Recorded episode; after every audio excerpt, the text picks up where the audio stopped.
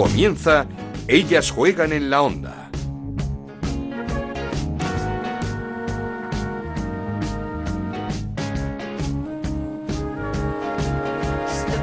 ¿Qué tal? Bienvenidos una semana más a Ellas Juegan, el podcast de Onda Cero dedicado al fútbol femenino. Nos podéis encontrar en ondacero.es y en nuestra página de Twitter en arroba Ellas Juegan OCR. Semana de Copa y vaya Copa de la Reina más igualada que estamos viviendo. El fútbol femenino español está de enhorabuena porque tanto los cuartos de final a doble partido como las semifinales han sido emocionantísimos. Atlético de Madrid y Barça jugarán la final el sábado a las ocho y media en Mérida. El Atlético de Madrid, que ganó 2-0 al Granadilla en semis, con dos goles prácticamente en el descuento. Pasado el minuto 89 llegaba el primero y después en el 92. Y con enfado del equipo tinerfeño por las decisiones arbitrales. Como digo, un Atleti en busca del doblete histórico. Por otro lado, el Barça, el vigente campeón de esta competición, que ganó en la tanda de penaltis al Athletic Club de Bilbao tras empatar a dos al final de los 120 minutos. Un Barça que también buscará la revancha ante el Atleti por ese título de liga. De esta final vamos a hablar en unos minutos con protagonistas, pero también iremos a Málaga. Hay que felicitar al equipo femenino, nuevo equipo de la Liga Iberdrola y también a la selección sub-17 campeona de Europa de la categoría. Como veis, muchos protagonistas en el programa de hoy, así que arrancamos. En Onda Cero arranca Ellas juegan en la onda con Ana Rodríguez. Y lo hacemos con dos protagonistas de la final de la Copa de la Reina de este sábado, como digo, a las ocho y media de la tarde en Mérida, una jugadora del Atlético de Madrid y otra del Barça. Por parte del Atleti queríamos saludar y felicitar a una futbolista que de forma muy humilde y muy trabajadora se ha hecho con un hueco en el once titular, sustituyendo nada más y nada menos que a Mapi León en el centro de la defensa. Estoy hablando de la extremeña Carmen Menayo. ¿Qué tal, Carmen? ¿Cómo estás? Hola, buenas tardes. Antes de nada, felicidades por esa renovación que conocíamos la semana pasada. Hasta 2020, jugadora del Atlético de Madrid. Supongo que un regalazo. Muchas gracias. Eh, muy contenta por, por, la renovación, como tú dices, eh, hasta 2020 y ojalá que sea todo el tiempo que, que ellos quieran para poder seguir creciendo y, y, disfrutando en un club tan grande como el Atlético de Madrid. Sí, porque además la temporada no era fácil para ti sustituir ni más ni menos que a Mapi León, que ahí es poco. Sí, bueno, eh, se fue al mayor rival que, que es el Barça. Eh, al final, pues, pues con mucho trabajo y, y con mucha dedicación el equipo eh, ha sabido superar con creces todas las, las malas época que hemos tenido durante la temporada. Al final hemos hecho bien nuestro trabajo y, y nos hemos llevado eh, el premio. ¿Te costó eh, adaptarte a, a, ese puesto de titularidad al lado de Pereira o, o te lo han puesto fácil?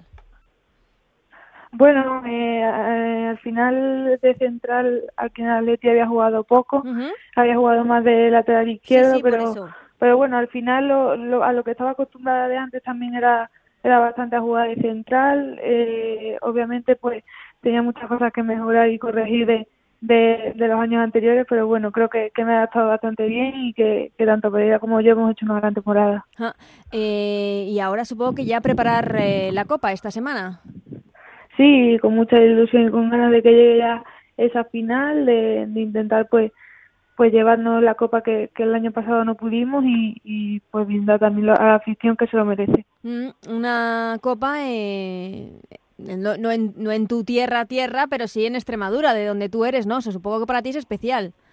Sí, eh, muy especial, como tú dices, no en mi eh, tierra tierra, pero sí que a pocos kilómetros de ella y será especial y obviamente pues si se gana pues será mucho mejor.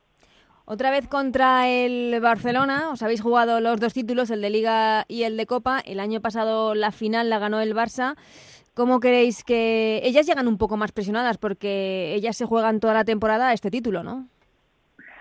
Bueno, por decirlo así, ellas sí que tienen un poco más de presión al, al no haber eh, podido conseguir la Liga. Nosotros hemos conseguido la Liga, pero pero tenemos muchas ganas de, de hacer un doblete y conseguir conseguir también la Copa, que sería algo histórico para para Atlético de Madrid, así que bueno, supongo que será un partido bastante disputado y que y que al final pues podemos brindar a, a toda esa afición que venga pues un bonito partido que, que, que sea muy bonito de ver.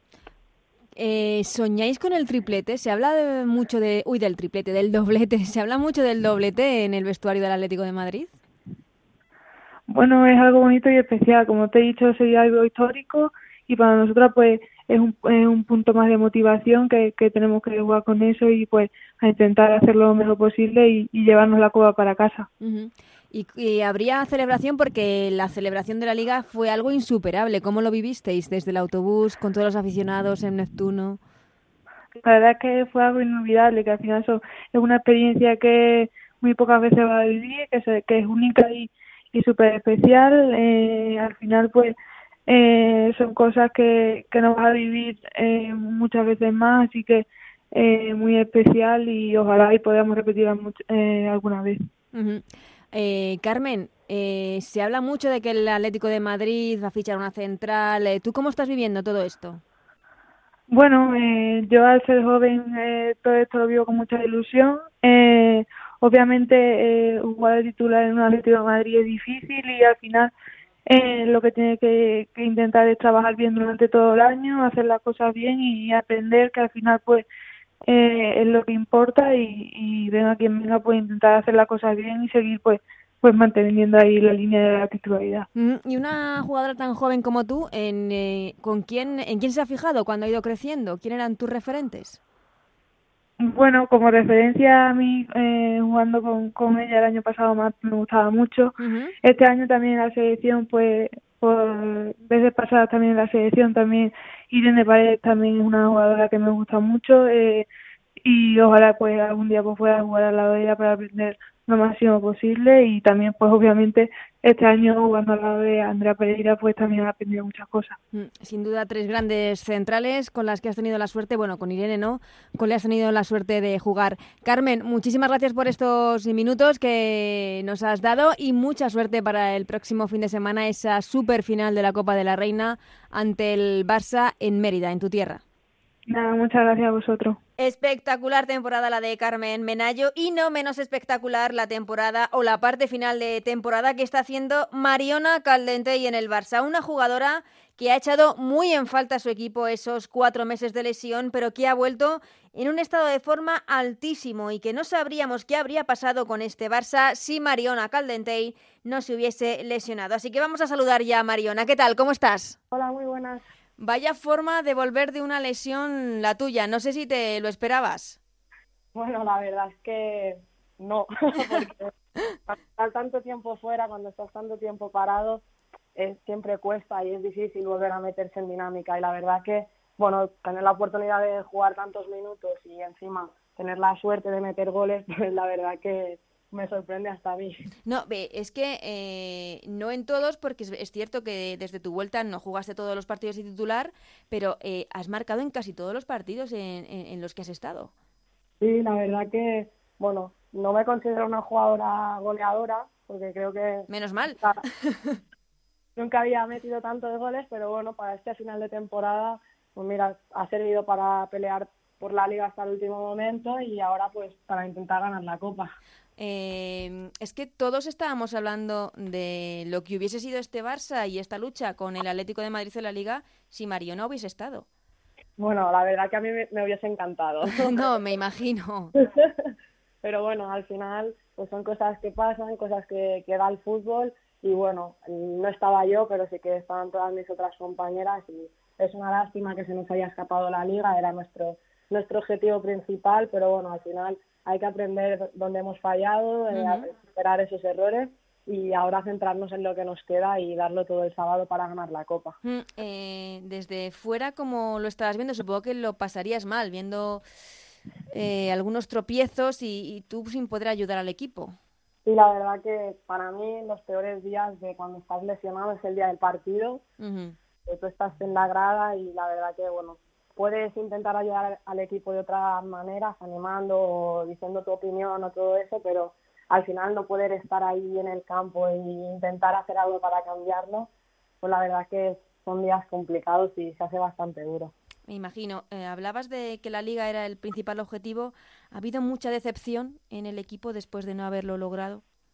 Bueno, la verdad es que, que sabíamos que la liga era nuestro objetivo principal Y bueno, estamos tristes por no haberlo conseguido. Al final, yo desde mi punto de vista, por ejemplo, creo que los últimos partidos, los últimos no sé si han sido siete o ocho partidos, el equipo ha estado muy enchufado y... Hemos en los que estabas tú.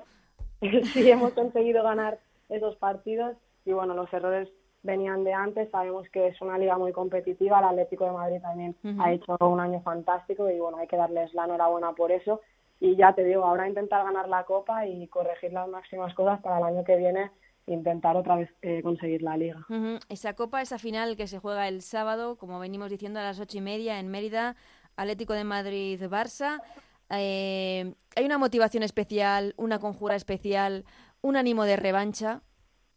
Hombre, la verdad es que contra el Atlético de Madrid hay, hay mucha rivalidad. Al final llevamos ya los últimos dos, tres años donde tanto en la Liga como en la Copa somos los dos rivales a batir. Así que, bueno, encima tenemos esa espinita de la Liga.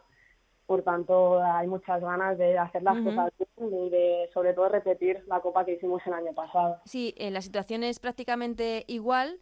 Veníais de perder la Liga con el Atlético de Madrid, eh, jugabais la final de la Copa eh, ¿Llegáis igual de presionadas a esta final con la necesidad de ganar el título? Bueno, yo creo que a este nivel y estando en el club en el que estamos, esa presión existe, pero también existe para ganar la liga, para intentar hacerlo lo mejor posible en Champions. Y ahora, evidentemente, la única bala que nos queda es, es sabemos que tenemos esa obligación, por decirlo de alguna manera, de ganar, pero no creo que eso sea algo negativo para el equipo. Las jugadoras que tenemos aquí pues es gente con experiencia que está acostumbrada a estas cosas. Bueno, al final hay que saber convivir con ello. Hablando de jugadoras con experiencia, ¿qué tal está Tony Dugan, que la vimos muy tocada después de ese penalti fallido ante el Atleti de Bilbao? Bueno, al final en el momento se pasan muchas cosas por la cabeza, de que encima nos poníamos por detrás justo en cuando ya falló el penalti, pero bueno, al final somos un equipo, luego Paños lo paró, luego Andrés lo metió. Y bueno, al final se trata de eso, nos equivocamos, hay que intentar eh, animar a las compañeras y sumar. Y bueno, eso ya está pasado y estoy segura de que si hubiese otro penalti, Tony con su carácter pues sería capaz de cogerlo, tirarlo y meterlo. Eh, también esa final de Copa sería, el título sería un regalo maravilloso para, para Laura, que ya ha dicho que deja el fútbol este cuando acabe la temporada. Sí, bueno, sabemos que es una jugadora muy, muy importante a nivel de club, a nivel de vestuario, es, nuestra capitana. Y bueno, ha estado muchos años aquí, es como un emblema. Siempre decimos que le tienen que preparar una estatua en la ciudad deportiva. Así que sabemos que es un motivo más para intentar ganar esa copa y que dedicársela a ella y que pueda despedirse de la mejor manera posible. Voy terminando, Mariona, pero eh, ¿pensabais que se iban a dar dos semifinales tan igualadas como las que hemos vivido? Que, que dicen mucho, por otra parte, de, lo bien que está el fútbol femenino en España. Claro, y al final yo creo que la Copa es, es una competición especial, es diferente, sales de la rutina de la liga y es todo a uno o dos partidos. Y eso motiva más a cualquier equipo porque sabes que en 90 minutos pueden pasar de todo y sabemos que al final de liga la, gente está también más cansada, ya se nota la fatiga y yo creo que, bueno, la verdad es que sí que me esperaba que las dos semifinales estuvieran así de igualadas y yo creo que eso es positivo y bueno para el fútbol femenino y para el espectáculo. Eh, la, la, gente llega ya cansada, es el final de temporada, pero la temporada no acaba con la Copa porque días después tenéis ese partido contra Israel con la selección para pues para sellar esa clasificación para el mundial del año que viene que supongo que también nos hace mucha ilusión. Sí, la verdad que bueno, la selección siempre es algo diferente y algo que motiva mucho y sabemos que este partido contra Israel nos puede servir para certificar el pase al mundial, que parece algo fácil, pero es que si miramos atrás solo se ha conseguido una vez. Una vez. Por tanto, sabemos que sería muy bonito, sería especial y es otro paso más para seguir creciendo por el fútbol femenino español. La selección es algo especial y más con esta generación que, no sé, todos esperamos que esté llamado a hacer algo importante el año que viene.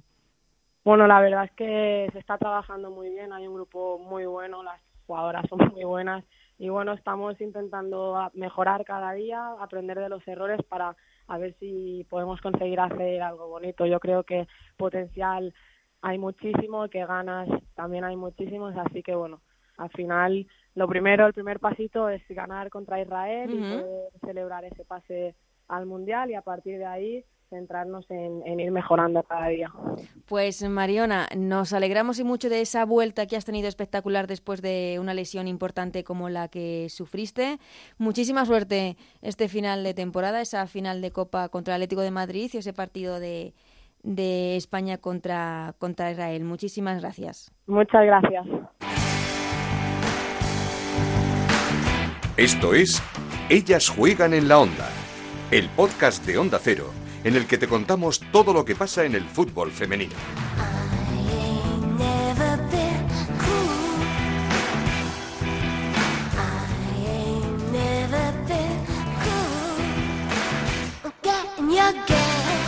Y cuando suena esta sintonía es turno para hablar con Anabel Morán. ¿Qué tal Anabel? ¿Cómo estás?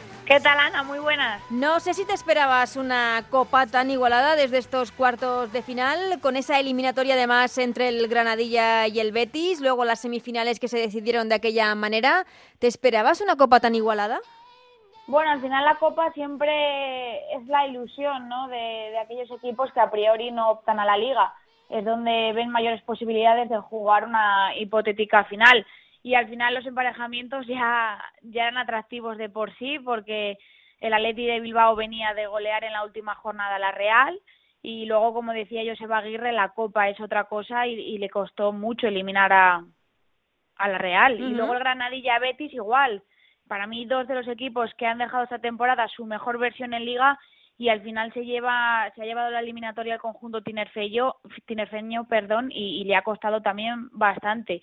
El Atlético de Madrid sufrió, pero hizo bueno el, el 1-2 conseguido en Valencia para, para plantarse en semifinales. Para mí un duelo, bueno, pues que estuvo un poco marcada por, por esa expulsión de Ivana, ¿no? Que, que qué manera de terminar su periplo con el, con el equipo que, que, además es que todo apunta a que se marcha al eterno rival, al Levante, que bueno, todo apunta también a que el Levante para la temporada que viene se va a reforzar y muy bien, primero con, bueno, pues parece que con ese fichaje de Ivana también suena eh, Olga García también, que puede volver al, al Levante. Y luego en cuanto al Atlético de Madrid-Granadilla, pues eh, misma semifinal que, la temporada pasada, arriesgó Villacampa ante, ante el Granadilla y finalmente tuvo que, que ser Luzmila la que, la que resolviera el partido. Después con, bueno, pues eh, para mí un, fue un partidazo con uno de los mejores que hemos visto hasta la temporada entre el Barcelona y el Atleti sin duda. Eh, en semifinales que bueno pues que acabó llevándose el Barça en penaltis. El Granadilla siempre le complica y mucho a, a los grandes tanto al Atlético de Madrid como al Barcelona. La temporada es fantástica y se fueron un poco enfadados eso sí con la actuación de la colegiada esa falta que que reclaman de Lola Gallardo en su salida, que arrolla a María José Pérez, no sé si es dentro o fuera del área, eh, pero parece que la salida es, es, está, es mala. Sí, yo creo que, que protestan con, con razón porque, bueno, pues al final también el tiempo quedan eh, 15 minutos para el final, un balón suelto, eh, Lola sale, está claro que no es intencionado, pero, pero arrolla a María José eh, y está, bueno, pues ahí el límite en el que nos mm, podemos arriesgar a decir que es penalti y podemos eh, decir que, que, fue fuera del área. Al final, yo creo que el error está en no pitar nada. exactamente. Eh, en la otra semifinal también hay que hablar de la gran temporada del Athletic Club de Bilbao porque parece que es fácil, pero no consolidar esa tercera posición y cayendo en los penaltis ante el Barça con un error además muy cruel de, de su jugadora revelación esa temporada, de Lucía Córdoba. Sí, de héroe a villano, ¿no? Como se suele decir. Eh, Lucía, bueno, pues marcó el gol del empate a dos que forzaba los penaltis y después fue precisamente ella quien, quien falló ante Paños y, y dio ese pase a la final al, al Barcelona. Es innegable el trabajo de, de la Leti esta temporada, manteniéndose, luchando con, con, bueno, con el Barça de los fichajes, con el Atlético que venía de ganar su primera liga y se ha mantenido al final con, con la misma base prácticamente de años atrás, con Ainhoa Tirapu, con Vanessa Gimber, con Moraza, con Eunate, Erika Enekane, que, que son pues quizás eh, la columna jugadoras, sí. claro, sus dos jugadoras estrellas, con jugadoras después que, que se han consolidado, como Maite Oroz y como Yulema, y después con, con caras jóvenes como la de Lucía García, que ha cuajado una grandísima temporada pese a su corta, vamos, pese a su juventud. Y que le ha vuelto a llamar Ángel Villacampa eh, para la convocatoria de la selección contra Israel. Luego hablaremos de, de esa eh, convocatoria. Eh, en esa semifinal, no sé si vimos el mejor gol de Lieke Martens desde que lleva en el Barcelona. Sí, sí. Para mí. golazo. Para mí sí, pero ya no por, por, por el gol, que también, que es un, golazo y, y, no vamos a quitarle el mérito, sino por, por lo decisivo que fue, ¿no? Bueno, decisivo entre comillas, pero bueno, metía al, al Barcelona en la final y luego, bueno, es verdad que, que Lucía empató, porque la verdad que fue un minuto de locura, porque en un minuto... es que hubo muchos errores también defensivos en el Barça, que no, no sé si echó mucho en falta a Mariona Torrejón ahí en el centro de la defensa. A, Marta, a Marta, Torrejón, perdón, venimos de hablar con Mariona, de, con Marta Torrejón. Eh, yo no sé las, las razones que, que llevan a un entrenador a, bueno, a, a jugársela de tal forma de, de prescindir de Marta en defensa para, para bajar una línea a Patrick Guijarro y dar entrada a Aitana. eh, todo apunta a que Marta está tiene molestias, de hecho no va no está convocada con, con, la, selección.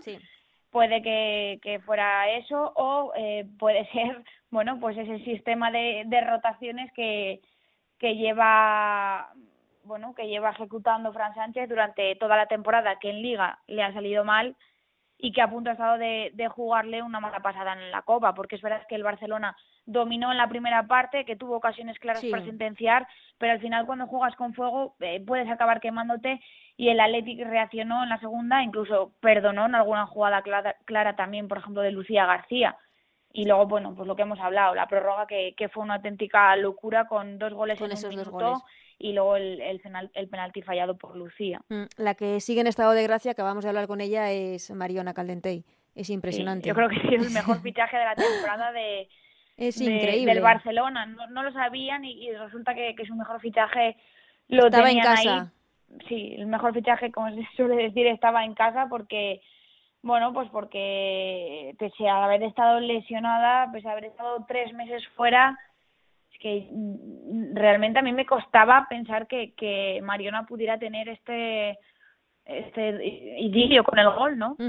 que cada partido marca y de todos los colores y todo lo que aporta todo lo que aporta al equipo. Yo creo que que junto a Patrick Guijarro y pese a haber jugado muchísimos menos partidos que el resto ha sido de las mejores jugadoras de la plantilla. Mm, pues estamos ante otra final, Atlético de Madrid y Barcelona.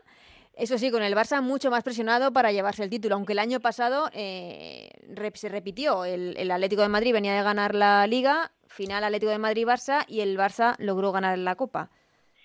Sí, yo creo que, que el Barcelona tiene el ego tocado. Yo creo que primero porque el Atlético esta temporada ha vuelto a demostrar que está un punto por encima, pese a todos los, los refuerzos que ha hecho el Barcelona para dar un paso en Champions y, y ganar la Liga sobradamente tácticamente Villacampa ha vuelto a dar una lección a, a, un entrenador culé, en este caso a Fran Sánchez, y además por partida doble, tanto en la ida como en la vuelta.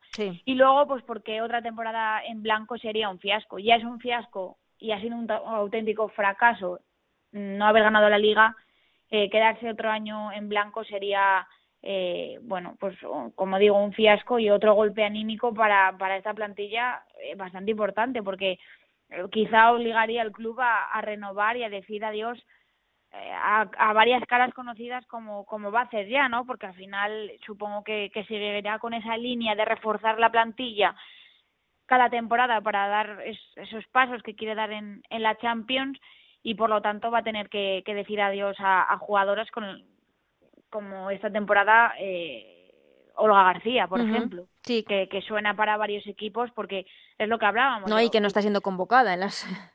Claro, yo creo que, que Olga sería titular en, en cualquier en equipo. cualquier equipo de, de, Es más, está en la selección. Está en la selección también. Está en la convocatoria de Jorge. Y sin embargo en el Barça no, bueno, pues esta temporada con Fran Sánchez no ha logrado eh, tener los minutos que ella deseaba. Eh, y, y supongo que, alguna cara más conocida tendrá que salir para, para que lleguen nuevos refuerzos. Mm.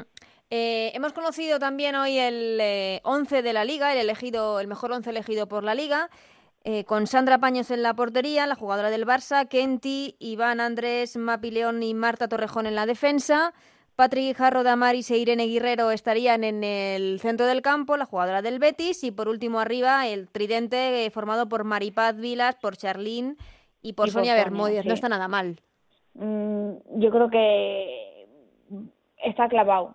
Eh, para mí está clavado porque eh, en defensa creo que es la mejor defensa que ha habido. Sin duda. Que es verdad que, bueno, pues está Marta Torrejón de lateral izquierdo, se, se la podría meter perfectamente de central y abrir a Mapi, eh, pero, pero la verdad creo que es la mejor defensa de la liga. Después del centro del campo creo que poner a Damaris e, e Irene Guerrero es, es un premio, premio a la gran temporada que han hecho. Y, y, después a Patrick Jarro, que, que, sin duda yo creo que no tenemos nadie eh, Eso no había duda. duda de que ha sido la mejor jugadora de, de la temporada. Y arriba, pues las tres goleadoras de la liga, ¿no? Mm. Yo creo que, que habrá dudas en cuanto a que la gente bueno, pues eh, podría estar por Mariona, por, por el este final de temporada que ha hecho, por, por Martens, por todo lo que conlleva Martens, pero yo creo que, que realmente lo justo es que las tres goleadoras, tanto Sonia Bermúdez como Maripaz, como realmente la Pichichi Charlín, estén, estén en este once. Es verdad que es curioso no ver a más jugadoras del, del Atlético, de, Madrid, puesto que ha sido el, el campeón y solo estén dos es innegable la temporada que ha hecho Amanda San Pedro. Es innegable para mí que Ángela Sosa eh, sí que podría haber entrado en, este once. Pero, pero bueno, tampoco hay que darle eh, muchas vueltas a esto eh, y, yo sí que le apruebo ese once totalmente. Y también te quería preguntar ya para terminar Anabel, por esa gran victoria de la selección sub-17. Vamos a hablar ahora con la seleccionadora, con Toña Is, en el europeo ante Alemania, con esos dos golazos de Eva Navarro, sobre todo el segundo, ese zurdazo espectacular de la jugadora murciana. A, mí realmente me gustaría saber cuántas ofertas ha recibido Eva Tras, el partido, ¿eh? O sea, estoy sí, seguro. que se la están rifando eh, varios equipos de, de la liga y la verdad que vaya cantera que tenemos. Bueno, otro título, el cuarto, continental de, de España que sigue sumando éxitos en, en categorías inferiores y para mí tiene mucho más mérito, sobre todo por, por haberle ganado a la todopoderosa mm. Alemania, que al final es es la referente en el, en el fútbol femenino. Mm, y, y, como decía, por esa convocatoria de la selección ante el partido el día 7 de junio ante Israel para la clasificación del Mundial del año que viene, donde llama la atención que no esté Marta Torrejón, pero es cierto que viene arrastrando molestias, es una fija, sin duda, Marta Torrejón de, de la selección de Jorge Vilda, que sí ha llamado a Olga García, que no está jugando con el Barça. Sí, vuelve también eh, Paula Nicar, supongo que en, sustitución, de Marta, y luego Mariona. Eh, bueno, sí, lo de Mariona era claro, porque este final de temporada no pasa desapercibido para nadie. Yo sigo pensando que, que me falta Sosa, yo creo que sería un premio a la temporada que ha hecho, creo que ha sido la jugadora más regular del Atlético de Madrid y, y para mí sería un premio, pero pero bueno, sigue, Jorge la sigue apostando por, por la misma base y, en caso de, conseguir la, la, victoria, pues tendría casi virtualmente la clasificación para el Mundial de Francia. Sin duda, pero ya esto lo contaremos la semana que viene, Anabel, en el que será el último programa de la temporada. Qué penita, Ana, qué penita. Bueno, te espero la semana que viene, ¿vale? Por supuesto. Un abrazo, Anabel. Un abrazo, Ana. Y quería saludar también a nuestro compañero Sandro Arrufat. ¿Qué tal, Sandro? ¿Cómo estás? Hola Ana, ¿qué tal? Muy buenas. Porque como venía hablando con Anabel, eh, menudo enfado el del Granadilla con el arbitraje el otro día ante el Atlético de Madrid, ¿no? Eh, bochornoso. Yo creo que es lamentable el, arbitraje que, que, padeció el Granadilla Tenerife Gatesa, también el que padeció en, varias fases del juego el Atlético de Madrid, pero sobre todo el Granadilla en una semifinal de la Copa de la, de la Reina. Eh, son tres penaltis no pitados al Granada Tenerife Gatesa.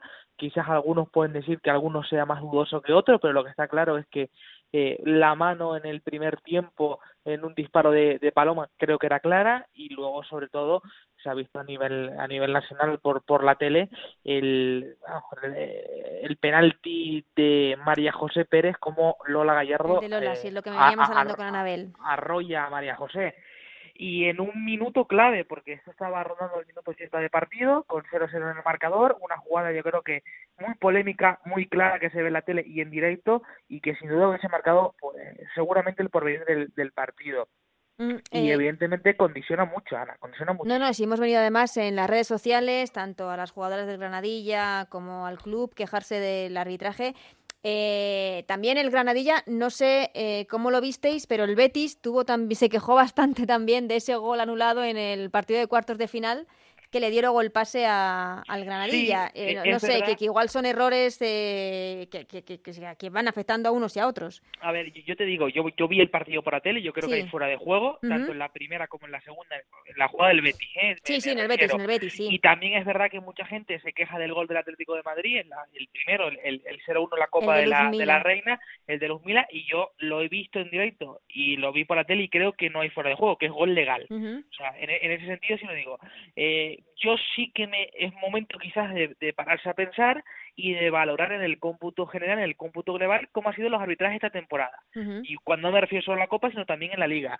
Y yo creo que no es solo Granadilla el que se ha quejado, sino son numerosos los clubes y los equipos los que hemos llegado a la conclusión de que el nivel arbitral de este año ha sido penoso. Lo vamos a hablar la semana que viene en el último programa de la temporada, que será el de la semana que viene, cuando tengamos también campeón de Copa. Eh, va a hacer una valoración del arbitraje de, esta temporada, esa apuesta que hizo la Liga y la Federación porque solo arbitrasen mujeres. Empezó la cosa algo regular, pero creíamos que se había enderezado. Los arbitrajes en las últimas jornadas habían sido bastante buenos. Y no sé si estamos hablando pues, de errores puntuales en estas jornadas de Copa, pero es cierto que ha habido bastantes errores en, en las eliminatorias coperas.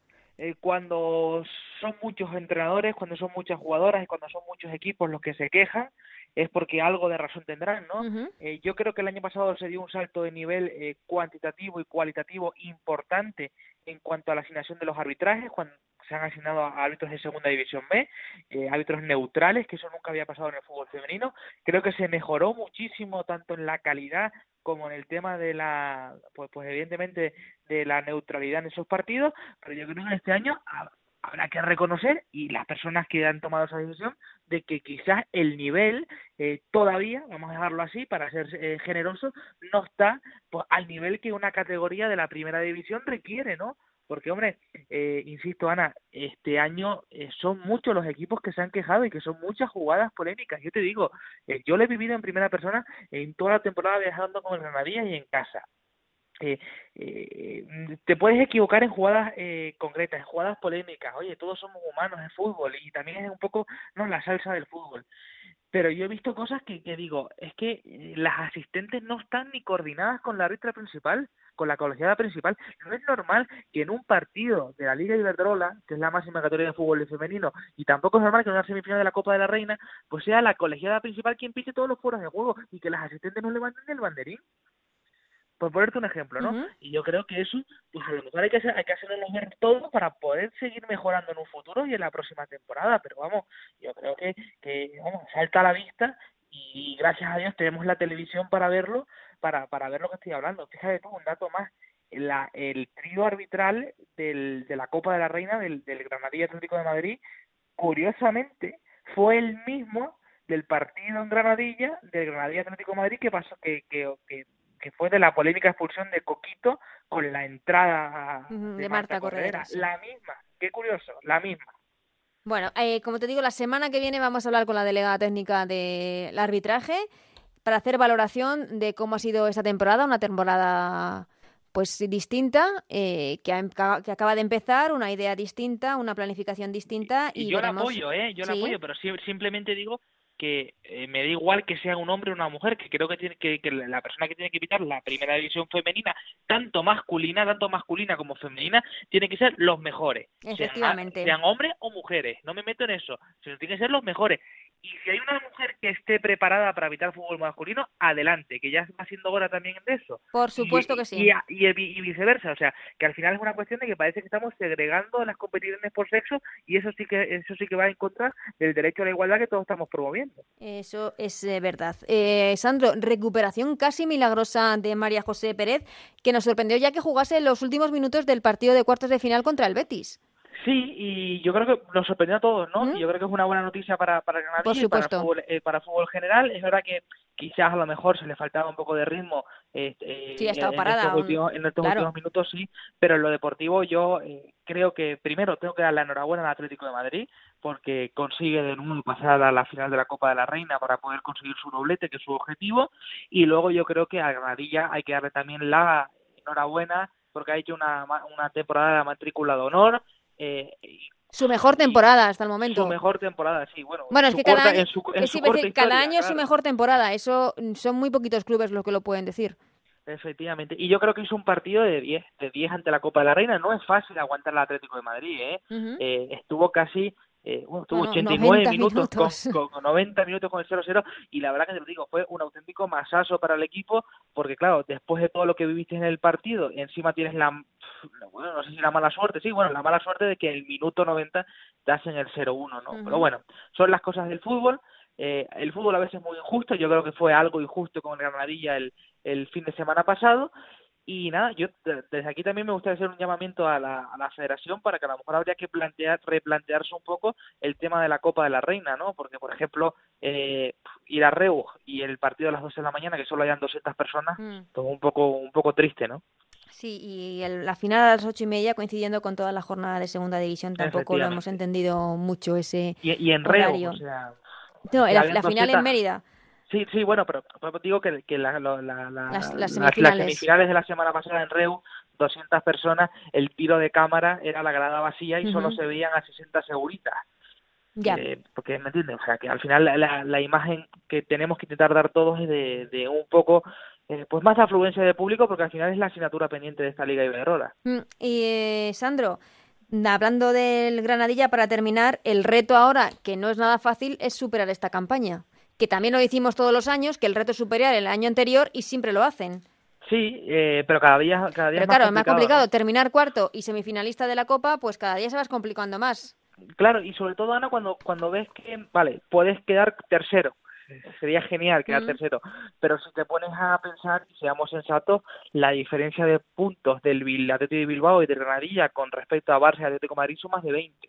Sí, no, no, eso sí. es, que es, un, eso es otro abismo, ¿no? Es otro mundo paralelo y eso también un poco no quita un resta un poco de, competitividad a la liga y de, y de, y de emoción porque al final el tercero y el cuarto no se están jugando nada sino entrar lo mismo a la Copa de la Reina.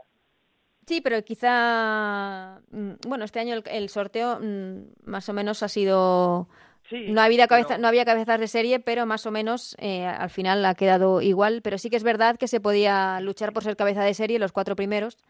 Sí, o incluso, oye, pues reestructurar la competición y jugar alguna previa de Europa tercero y cuarto, no lo sé, no sé, pero vamos, si le ponemos la licita que el tercer clasificado y el cuarto de nuestra liga Iberdrola, nuestra primera división, pueda jugar a lo mejor alguna previa de Europa o alguna cosa por el estilo, seguramente tendrá mucho más aliciente la, la, categoría, ¿eh? la liga. Seguro, son cosas a pensar ya de cara a la próxima temporada. Sandro Arrufat, muchísimas gracias por hablar con nosotros. Nada, un placer como siempre, Ana. Por cierto, un dato último importante. Parece que ya acaba la temporada y se, van sumando los nombres. El Granadilla ya ha hecho un fichaje, la de, bueno, mejor dicho, dos porteras fichadas, una venezolana y la y una brasileña. Eh, son las dos porteras del, del, del Granadilla fichado y suponemos que en las próximas horas, en los próximos días, se anunciarán también nuevos fichajes porque ya está pululando por ahí nombres como por ejemplo el de Joyce, el de, la jugadora del Valencia. Sí, sí. Pues estaremos muy atentos a los fichajes de este Granadilla que seguro quiere por lo menos repetir lo que ha hecho esta temporada. Muchísimas gracias, Sandro. Un abrazo muy fuerte, Ana. Seguimos con Ellas Juegan en la Onda, con Ana Rodríguez.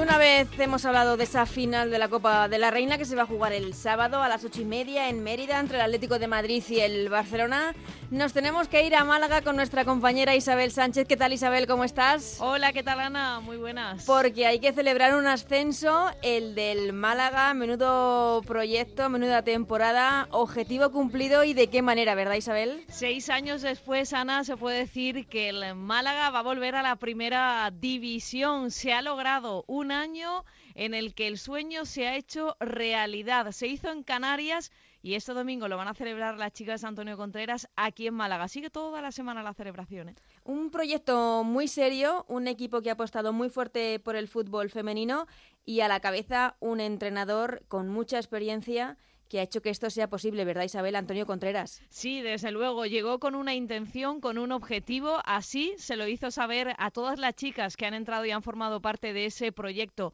a las que estaban y a las que han venido con él de la mano y juntas han logrado ese objetivo. Decían ellas mismas que con un empate o una victoria les valía ante el Femarguín, pero que Antonio siempre dice lo mismo, hay que salir a ganar. Antonio Contreras, ¿qué tal? Muchas felicidades. Muchísimas gracias. Ya dijimos que si se conseguía el ascenso lo íbamos a celebrar y lo estamos haciendo. Así es, y soy, gente de palabra, igual que nosotros, ¿no? Dijimos que íbamos a ascender y lo hemos hecho. Eso, esto es cierto, ¿eh? Dijiste, el de Málaga va a ascender y lo habéis cumplido. ¿Qué tal las celebraciones? Va a haber, como me está diciendo Isabel, durante toda la semana, pero es que la ocasión lo merece, yo creo, ¿no?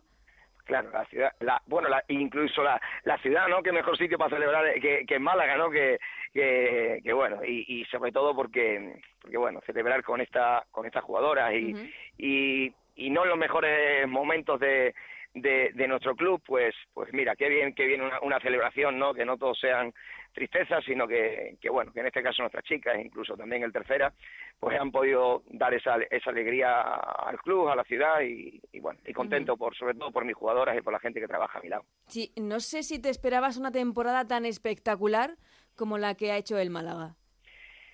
Pues mira, esa pregunta muchas veces hasta me, me la empiezo a hacer yo también, ¿no? Sí. Yo, de, de, de, verdad te lo creías todo lo que ibas diciendo? Uh -huh. Bueno, no sé si me lo creía, lo que sí estaba claro es que lo sentía. Y, y lo que sí estaba claro es lo que yo dejaba. Eh, ayer compañeros no han sacado alguna noticia que decía eh, todas las lágrimas que se ha echado porque eh, atrás, ¿no? No es fácil, no es fácil uh -huh. eh, dejar tu casa, eh, meterte en un proyecto en el cual, bueno, como estaba diciendo, he tenido la suerte de trabajar en primera división y, y vuelves a, a, y entrenas por primera vez en segunda y, y si no vienes con ilusión y, y, no vienes de cara con los jugadores, no vienes de cara con un club que, que apostó por ti, pues te podías haber quedado en casa, ¿no? Entonces, mmm, solo, solo valía eh, presentarse de verdad, presentarse siendo Antonio y transmitirle lo que yo sentía a la jugadora. El primer día de la presentación dije que, que si eran capaces de, de tener ilusión y la pasión con la que yo vivía esto íbamos a ascender, y está grabado, y durante toda esta última parte de, la liga dije que ahora era yo el que tenía que intentar conseguir eh, llegar a, a, los niveles de ilusión y, y, y, y profesionalidad que está, me estaban poniendo mi equipo. Mm, hablas de lágrimas y es que te quería preguntar por eso, porque parece que ha sido fácil este ascenso porque el Málaga ha sido el gran dominador de su grupo, ese récord de goles, un playoff absolutamente impecable. Pero detrás de todo esto seguro que hay muchísimo trabajo y muchísimo sacrificio tanto por tu parte como por parte de las jugadoras. Sin duda. Mira, eh, comentaba, ¿no? Eh, que ojalá, ojalá algún día alguien inventase una clasificación en la cual no solo aparecieran los goles a favor, los goles en contra y el verdad general, ¿no? Sino que apareciese el esfuerzo de, de un equipo y las horas de dedicación. Uh -huh. Y entonces seguramente, con todo mi respeto a los rivales, este equipo hubiese ascendido antes. Uh -huh. eh ¿Estás pensando ya en el equipo de la próxima temporada, en primera división, reforzarlo, no reforzarlo? ¿O, o, te, o os dais un tiempo antes de...? Tiempo de... no existe, no, no, no, no, no hay. Eh, el otro día mentí hasta mi, a, a, la gente de mi familia porque me decía, bueno, hoy toca, hoy relájate y, claro. y, y, y tranquilo y bueno, le dije, sí, sí, estoy aquí en casa y yo ya estaba con el portátil porque, porque tenía que trabajar eh, el día siguiente a, a, las 8 de la mañana, pero ya llevaba eh, unas semanas trabajando en un proyecto porque al verme con seis puntos eh, yo tenía que ganar 15 días o, o, o un mes si hiciera falta a, a, este proyecto. Y así lo hice con el riesgo de que, de que todo lo que yo estaba trabajando, si no ascendíamos, se quedaba en un papel. Y, pero bueno, eh, cuando uno es valiente, cuando sabe que su equipo es valiente y cuando tiene una responsabilidad y es responsable, me tocaba, me tocaba empezar a trabajar antes. Llevo, creo, algo adelantado. Uh -huh. Y seguramente nos toque la y, y, y, tengo que dar la cara en la parte más difícil que, que será tomar decisiones. Mm, que eso seguro que, que, no te va a gustar porque igual hay seguro. que prescindir de gente, ¿no? Pero es que es necesario. Ya. Es necesario porque eh, si no, eh, eh, ¿para qué vamos a ascender? Si, si, ¿De qué valdría un proyecto? ¿De qué vale ascender si el año que viene vamos a pasar a puro y vamos a, y, y, vamos a estar luchando por defender? Pues, yo creo que, que la idea es todo lo contrario, ¿no? Mm. Eh, ser fuerte, a ver realmente qué es lo que qué es lo, perdonadme por el ruido, qué es lo que quiere, qué es lo que quiere el club realmente, pero yo sé lo que quiero. Mm. Eh, lo que quieres, no sé si es eh, un ejemplo, seguir los ejemplos de clubes como Granadilla o Betis, que después de sus ascensos, cada temporada que ha pasado lo han hecho mejor. Bueno, al final no es tomar a, ningún club como ejemplo, ¿no? Eh, es volver a, a, lo que yo, eh, desde que desde que me siento en la, en la primera rueda de prensa de, de Málaga, Isabel lo sabe, y, la gente que estuvo presente, eh, algunos pensaban que estaba loco, y, todavía si no se hace y si no se cumple, algunos lo seguirán pensando. Pero yo mis primeras palabras cuando llegué a Málaga, aparte de la ilusión, la pasión que intentaba transmitir, era que, en tres años teníamos que estar en la reina. eh, bueno, el primer año hemos estado en primera, quedan dos para estar en la Copa de la Reina. Y entonces no hay que fijarse en nada, sino eh, firmar tus palabras, seguir adelante con tu, con tu trabajo y, y, confiar en, pues en eso, en, tu gente, la gente que te rodea y, sobre todo, evidentemente, yo puedo pensar lo que yo quiera, yo puedo eh, transmitir, pero necesito el apoyo eh, ahora más que nunca del club, claro. Eso es lo que te iba a preguntar. En este nuevo proyecto ahora ya en primera división, eh, con las jugadoras que tengan que venir, con las jugadoras que tengan que salir, ¿cuentas con el apoyo del club? ¿Está al 100% con, con el equipo? Al día de hoy, hasta el día de hoy sí. Aparte, bueno, creo que tengo, tengo la suerte de, de presumir de que tengo una presidenta o una persona al lado de, aparte de toda la gente que trabaja en el club, creo que tengo la suerte también de, y, ya te digo, de presumir de, de una presidenta que se les vive y, y, siente la ilusión o siente este Málaga femenino eh, pues muy cerca, el Málaga en general, pero a sus chicas pues pues no, no sé, a lo mejor no sé si está feo o no está feo decirlo, pero, pero tiene un cariño especial. Mm, eh, Isabel, Adriana sigue. Esperemos que siga. Desde luego que ayer, eh, que en esos días ha sido una de las que estaba más ilusionada por este ascenso, porque ella decía, yo he jugado en primera división, he sido internacional, pero nunca he vivido lo que es ascender con mi equipo como ha ocurrido esta temporada con el Málaga. Y se unía también a la felicidad que demostraban jugadoras porque aquí, y Antonio nos lo va a ratificar, hay futuro, porque la que metió el gol en Canarias es una niña de 16 años, Ana. sea, Es malagueña, se ha criado aquí en Málaga, malaguista hasta la médula, por eso es la segunda capitana de ese equipo y es una muestra de que hay futuro y que estoy convencida de que van a llegar a esa Copa de la Reina de la que habla Antonio. Antonio, ¿se trabaja bien la cantera en Málaga?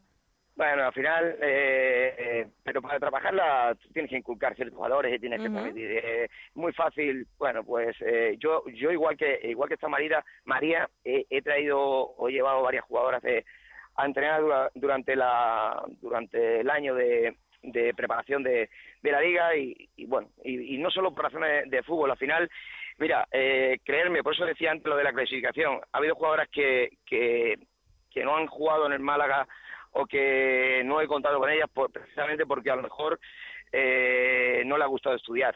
Y me llamaréis loco. Pero para mí es importante que cuando una chica tiene 16 años, o un chico en este caso, yo en ese caso soy exigente, o así lo haría yo con mi familia, o en este caso con mi hijo, creo que, es primordial también eh, cierta, eh, ciertas exigencias, ya no solo dentro del fútbol, sino, sino fuera, ¿no? Porque al final yo creo que te hace hasta mejor y, hasta en eso hemos intentado que, algunas jugadoras nuestras sean las mejores, ¿no? Y bueno, y creo que tenemos suerte de que, algunas, incluso cuando se van de Málaga, eh, se van a llevar, van a llevar hasta, hasta su carrera para, incluso si en el peor de los casos no pudiesen vivir el fútbol, por lo menos que saquen algo de verdad de, este fútbol femenino que sea pues una carrera. Eh, hablabas de, de, que ya estás trabajando o que llevas ya días trabajando en el proyecto en primera división. ¿La experiencia de Adriana te parece fundamental para el proyecto? Es que, ¿sabes qué pasa? Que hay que traer más jugadoras con la, experiencia, que, con la misma experiencia que Adriana. Ya. Es que solo con la experiencia de Adriana me vale. Si no, nos confundimos. Y la primera que se confundiría es Adriana si se queda, que bueno, que, que, bueno, que esto al final hay que hablarlo porque realmente no he hablado todavía con ninguna jugadora. Porque todavía nos queda un partido en el cual, como dije, ¿no? Eh, para, para muchos será un partido más, pero yo lo dije ayer y se lo sigo diciendo a las jugadoras, que para ellas no debe ser un partido más, porque hay jugadoras que le queda pues eh, un último partido para demostrar al entrenador, demostrar al club que se quieren quedar eh, eh, en Málaga. Entonces no puede ser un partido más, con lo cual, además, nos habíamos marcado la, exigencia de que teníamos que ganar los cuatro partidos de la promoción. Sí, sí, que queda, y, que queda, y queda uno y, hay que ganarlo. Hay que ganarlo porque, porque sí, porque ese es el máximo respeto que le podemos tener al rival y porque eso es lo que nos acerca a ser más profesionales, ¿no? y, sobre todo para, para darnos cuenta que, que esto no es eh, un juego, que si quieres ser profesional esto lleva una exigencia. Y, he leído, no he estado leyendo y escuchando que el año que viene, si se va a entrenar por la mañana, que si los campos, bueno, vamos a ir paso a paso, porque al final, como dicen en mi pueblo, se oyen campanas, pero no se sabe dónde, y al final es hablar muchas veces por hablar. Lo que sí te digo, a día de hoy, yo estoy trabajando, pero que no hay nada, no hay nada todavía, no hay nada, eh, ni hablado con ninguna jugadora, ni, ni, ni seguro, y, pero sí hay, pues, de momento trabajo. Bueno, te escucho y no la, continuidad de Adriana no, no me queda muy clara. Pero bueno, no, ni la continuidad de Adriana ni la de Antonio, ni, ni, seguramente la vuestra de vuestro trabajo. Aquí no, ya, ya, está en ningún sitio. O sea, pero lo que tengo muy claro es que Adriana, si se quiere ir, se puede ir. Que si se quiere ir Antonio, seguramente el club se puede ir. No piense que somos necesarios en ningún sitio, imprescindibles en ningún sitio, ni Adriana, ni Antonio, ninguna. Ahora, eso sí, Adri voy a muerte con ella, vaya donde vaya, se quede en el Málaga o no. Y las puertas del Málaga, mientras esté Antonio Contreras, Adri las tiene abiertas de par en par. Eso está claro. Pero evidentemente, como la aprecio un montón y me parece eh, por encima del fútbol, eh, la considero, pues dicho de alguna manera, una amiga. Amiga, sí. Eh, la voy a ayudar en lo que pueda. Pero tampoco le voy a cerrar ninguna puerta. Si Adri quiere quedarse en el Málaga, se va a quedar en el Málaga porque porque Antonio se la va a abrir de par en par. No, no, si te hemos entendido, sí, sí, sí. Vale, perfecto. Sí, no, no, no, no.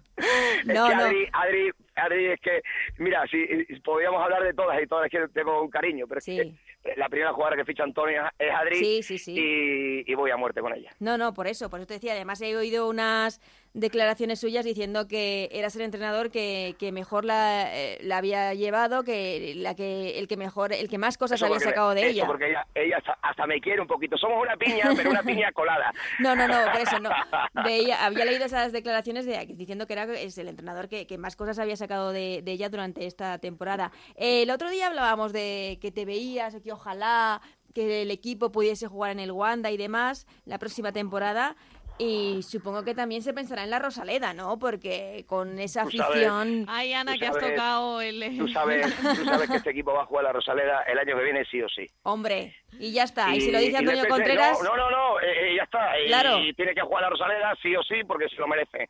Y, y, me mojo yo. Y, luego, pues como digo, ¿no? Que pues ya saben a qué tienen que buscar, pero es que creo que se lo merecen las chicas y tienen que jugar a la Rosaleda algún partido, evidentemente no hay que ser, no, claro, no, no, nos vamos locos. Mm. Pero el primer partido, Antonio, se quiere jugar este domingo, este día 3 de eh, junio. tú, sabes, tú sabes que no tenemos césped, ¿no? Entonces, Han levantado el césped de que como tú, Claro, y como tú, y como tú quieres a nuestras jugadoras, que sé que las quieres mucho, no te gustaría que jugaran en barro. Entonces, entonces es, imposible, es imposible. Pero Ana, para que se enteren los oyentes, han quedado todas con la sensación de que este partido sí, este domingo se podía celebrar y festejar que son campeonas, que van a ascender a la primera división en ese, en ese estadio de la Rosaleda.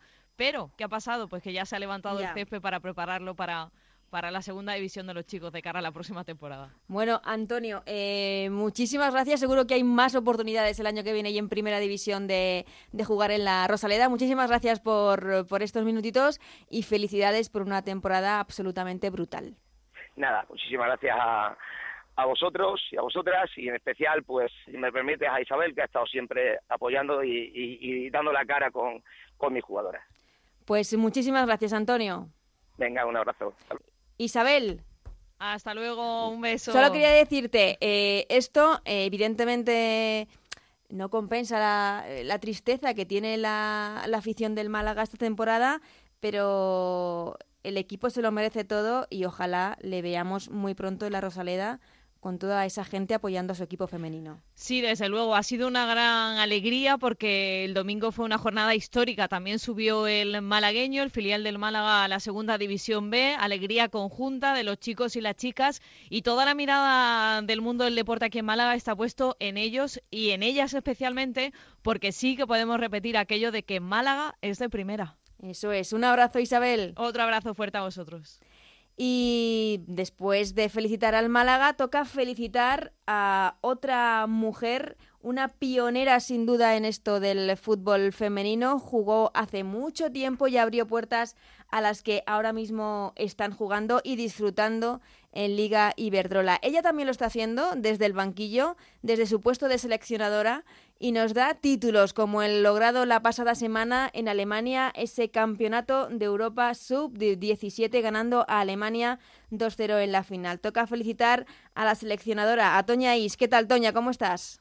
Hola, buenas, ¿qué tal? Felicidades, ya han pasado unos días de, de ese título europeo, ese Campeonato de Europa Sub-17. Felicidades, ya no solo por el título, sino por la imagen que, que dio la selección, que dieron estas chicas, este grupo, un, una imagen maravillosa.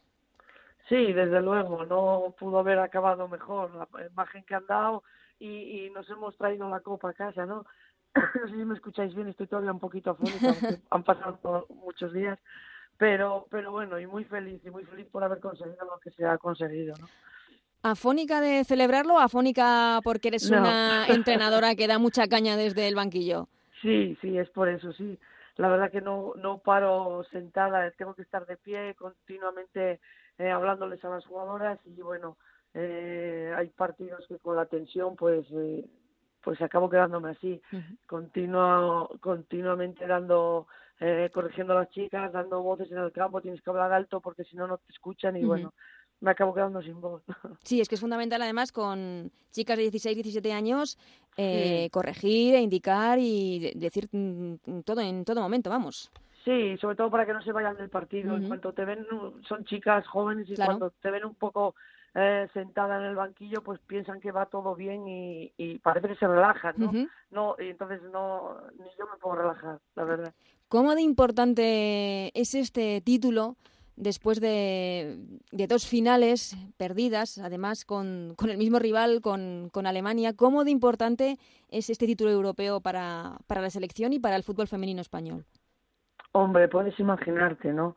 Eh, aparte de que sabe mucho mejor porque es eh, eh, Alemania, Ujú. es la final, o sea, la final que, que esperábamos, era la final que queríamos todos, ¿no?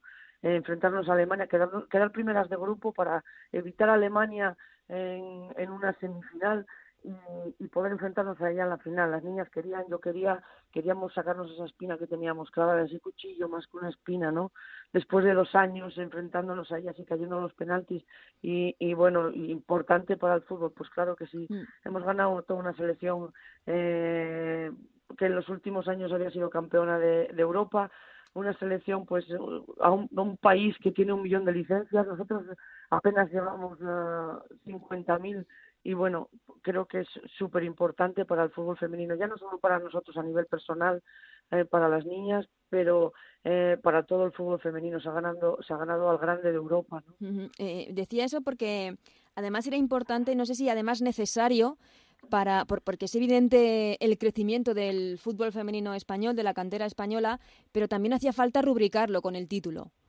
Sí, sí, sí, era un poquito, eh, no lo que nos faltaba, porque no es fácil, sabe- todos sabéis que no es fácil llegar a una final de una, Para nada, sí. eh, de una de una Copa de Europa de selecciones, pero pero bueno, es- era un poquito eso, ponerle, acabar de ponerle la guinda, ¿no? A, al pastel, era, sí, era, nosotros lo necesitábamos, ¿sabes? No, no, pero lo decía por eso, porque eh, es evidente el, el ascenso y el nivel, pero que siempre, como dices tú, poner la guinda de pues, de, pues, pues de esa mejoría absolutamente espectacular que se viene viendo desde hace unos años en el fútbol femenino español. Ahora esta generación tiene el reto del Mundial. y, y bueno, que esa, esa mejora como que estás hablando, pues es un poco fruto de, del trabajo de, de, de los clubs, ¿no? El buen trabajo que se está haciendo en los clubs, que hay que dar las gracias. Yo desde aquí quiero dar las, gracias a todos los clubs por, por el fantástico trabajo que están haciendo, las gracias a las territoriales porque están haciendo otro trabajo formidable y bueno, estos estos éxitos son eso, el trabajo de, de todo el fútbol femenino en general, ¿no? Sí, te iba a preguntar que, que cuál era el, el secreto de este de este cambio en el fútbol femenino español porque siempre hablamos de, de la importancia del patrocinio de la televisión, pero donde se está viendo la evolución quizá es en eso, ¿no? En, la base, en cómo están trabajando eh, clubes o canteras el, el fútbol femenino. Eso es, es la importancia que tenía, siempre lo veníamos diciendo, de que se empezara a trabajar desde la base en los clubes, ¿no? Para que en estas edades tempranas incluso, pues eh, que se pudiera em, se pudieran empezar a cosechar éxitos, se pudiera ver el trabajo que se hace desde abajo. Pues empezar a trabajar con, desde la base como con los niños era fundamental y ahora se está haciendo y cada día se está haciendo en más clubes y pues eso pues eso se está notando en el fútbol femenino en cuanto al crecimiento, en cuanto que va hacia arriba y que y que bueno que al final niñas de 16 años pues pueden conseguir estas cosas, ¿no? Y niñas de 16 años que ya tienen referentes femeninos.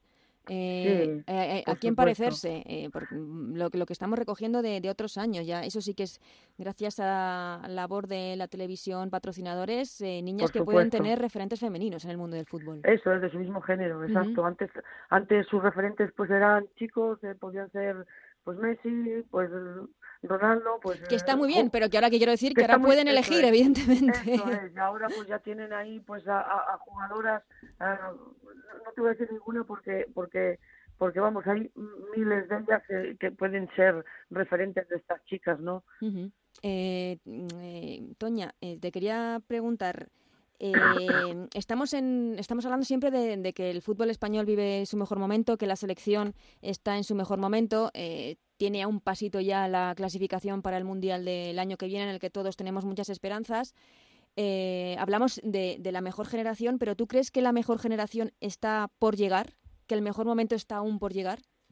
Sí, al menos, no sé si la mejor generación, que creo que están viniendo unas generaciones muy buenas de, de chicas, pero pero que está por llegar lo mejor del fútbol femenino, estoy segura. Mm. Estoy es, segura. Es que estamos viendo, eh, para mí, por ejemplo, este año la mejor jugadora de, de la liga me, parece que es Patrick Guijarro.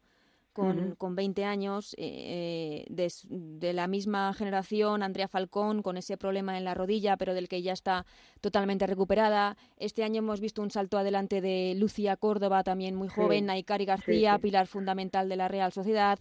Son todas de una edad Sí, Rocío Galvez también en el Betis, en una posición como la de central. O sea que es que eh, quiero decir que, que, el relevo de jugadoras tan importantes, porque estoy hablando pues de Vicky Losada, Alexia Butella, Jenny Hermoso, de la mejor generación hasta ahora mismo que ha dado el fútbol femenino español, está creo que bastante asegurado, ¿no? Sí, sí, desde luego, desde luego. Darte cuenta que son jugadoras que hemos tenido en las categorías inferiores, estamos hablando de Patrick Jarro, de Falcón, toda esta generación, de Aikari, eh, hemos tenido en, desde las categorías eh, inferiores, desde su 16, su 17, su 19, son jugadoras que han estado en el Mundial Sub-20 del año pasado con nosotros y bueno, que ahí están y están asomando la cabeza y cada día están diciendo aquí estamos nosotros, esta generación que, que, que viene que viene empujando fuerte y que, que bueno, que bendito problema, ¿no? Eh, Toña, tú sí que puedes decir que eras o que, eres una pionera en esto del fútbol femenino cuando empezaste que sería todo muchísimo más difícil y que has abierto camino a pues las jugadoras que están ahora eh, jugando, disputando la Liga Iberdrola. ¿Cómo ves el cambio, la evolución, eh, la mejora del fútbol femenino? Bueno, un poquito en todo, ¿no? Pues mm. antes, eh, eh, empezando por entrenadores titulados, empezando porque tienen medios, eh, pues es todo un poco, es la evolución del fútbol. Eh, no sé, eh, para mí es un, una gran satisfacción y orgullo ser una de esas pioneras de las que lo ha pasado mal para que estas niñas que están jugando hoy puedan disfrutar de lo que es la realidad del fútbol y no pasen por las penurias, entre comillas, que hemos pasado muchas de nosotras. Me, me encanta, de verdad, eh, te lo digo en serio, haber sido una de esas pioneras y me encanta ver cómo está el fútbol femenino ahora, cómo está evolucionando. Sí, es una suerte eh, que, que, lo puedas ver y lo puedas disfrutar además desde dentro, ese puesto de seleccionadora, pero ¿no te da un poquito así como de envidia de decir, ay, si esta época la hubiese pillado yo? Hombre, a veces pues sí que lo dices, ¿no? Pues claro. no solo yo, todas las jugadoras que hemos jugado en esos eh, en esos años, pues decimos, si hubiéramos pillado nosotros esta época, o sea, porque te das cuenta de que nosotras, ¿dónde, dónde llegamos, dónde pudimos llegar sin tener nada? O sea, sin, sin tener entrenadores, sin tener medios, sin tener mm, nada de lo que tienen ahora. Entonces, pues puedes, te imaginas, dices, quiero imaginarme que, que dónde hubiéramos podido llegar si hubiéramos estado como estas chicas ahora. Pero ya te digo que súper orgullosa de lo que hemos conseguido porque creo que hemos abierto un camino a todas estas chicas que si no lo hubieran tenido mucho más complicado. Por supuesto que sí. Mm, la última, Toña, te pregunto, eh, el pasito, bueno, pasito, el paso a la profesionalización, ¿lo ves eh, a corto, medio, largo plazo? Bueno, lo veo bastante cerca. Creo mm. que estamos por el buen camino, que tampoco tenemos que eh, ir muy rápido, ¿no? de, apresurarnos. Yo siempre digo que no podemos subir a un séptimo piso sin haber pasado por el cuarto, por el quinto antes, ¿no?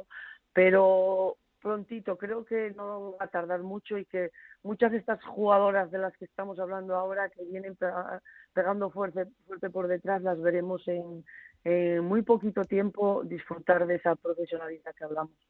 Pues Toña y seleccionadora sub-17, muchísimas gracias por estos minutitos y felicidades, ya no solo por el título, sino por el gran trabajo que se está haciendo en todas las categorías inferiores de la selección.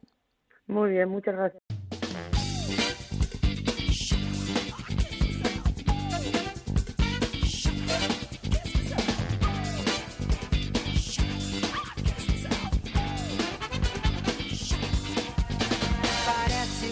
Pues hasta aquí este penúltimo Ellas juegan de la temporada, cargado de protagonistas. Nos podéis quejar, Atlético de Madrid, Barcelona, la selección sub-17 con su seleccionadora y el primer equipo que ha ascendido a Primera División, el Málaga con su entrenador.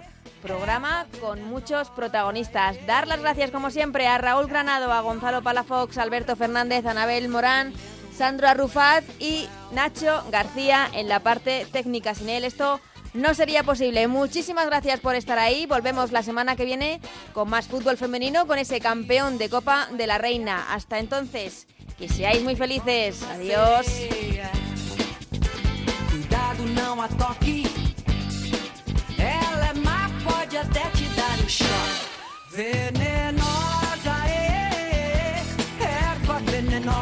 um